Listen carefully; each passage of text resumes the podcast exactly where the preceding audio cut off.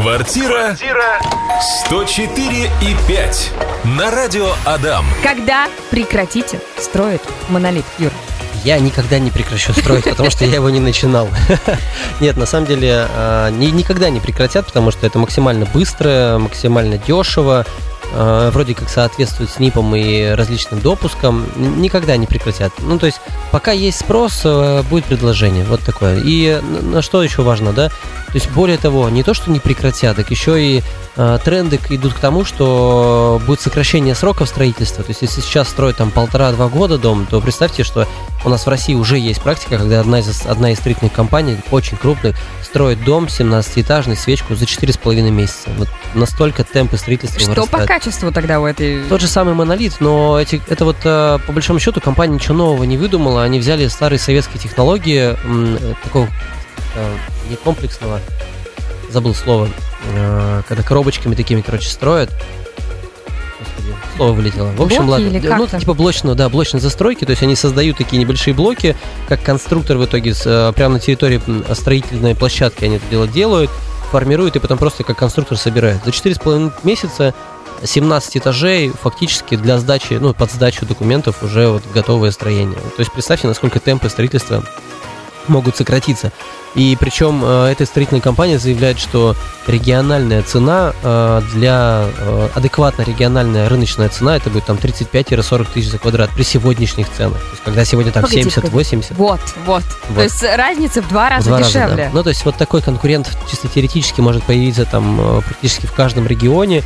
Вот с такой вот быстрой застройкой. Ну, то есть, что будут делать наши застройщики, честно, ну, я не знаю. Ну, то есть, я думаю, что для них оптимальное решение это начать строить качественно, кирпично, малоэтажно, а, клубно, ну и то есть вот как-то красиво и так далее. То есть выделяться действительно качественно. Но я хочу респектнуть нашим застройщикам ижевским, потому что мы ездим очень много по России, у нас офисы в разных городах находятся, и мы видим, как строят в других городах. И я могу вам сказать, что ижевчане могут гордиться нашими застройщиками, потому что мало того, что они получают э, на международных э, выставках разные премии, так еще и действительно это мы видим разительное просто отличие, когда наш застройщик э, заботится о парковках, о пандусах, там, э, безбарьерной среде там, и так далее. В других городах вообще это боль, прям боль. Ну как? Ну это же вот очень так. важно ну, очень вот, важная составляющая вот жизни. Вот. вот как-то так. Ну, действительно, Ижевск в этом плане очень сильно отличается, и к нам, когда партнеры приезжают в город, видят, и они, они прямо говорят, блин, нифига себе, у вас так круто, так, так красиво там на по Горького проехать в центре.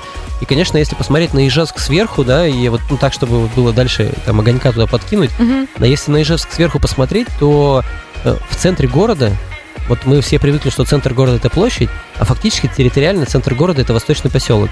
И вот э, центр города, там э, точечность э, населения, но на минимальная. Ну да. Вот если э, была бы плотность застройки соответствовала ну, стандартному городу, этого частного сектора не было, то город, э, ну, примерно прирастал бы там миллион четыреста, полтора миллиона. Вот примерно по емкости он должен быть такой. И поэтому, ну, конечно, у нас потенциал роста у Ижевска есть, и я думаю, застройщики это адекватно понимают, и поэтому иногда горят э, дома где-то угу. старые, ненужные, потому что освобождается территория под застройку. Ну, то есть вот это действительно то, куда дальше будет город развиваться. Эта центральная часть будет так или иначе застраиваться. Ну, как раз-таки улица Горького, когда недавно я там проезжала, думаю, ну, все вроде везде застраивается, да, а тут бац. вот эти да. деревяшечки стоят. Причем, ладно бы они были красивые, вот как там на Чехова, например, ну, да. там есть красивые дома, а тут ну, это mm-hmm. частная собственность, и у нас все-таки есть закон о собственности, mm-hmm. и никуда от него не денешься. И есть люди, которые, ну, вот Свято-Михайловский собор, да, центральный, там есть один, там две сотки земли напротив музея Калашникова за забором. А, там живет человек, и вот он ни в какую он не хочет уезжать. И это моя земля, я умру здесь, и вот и все в таком право. духе. И имейте, пожалуйста, право, да.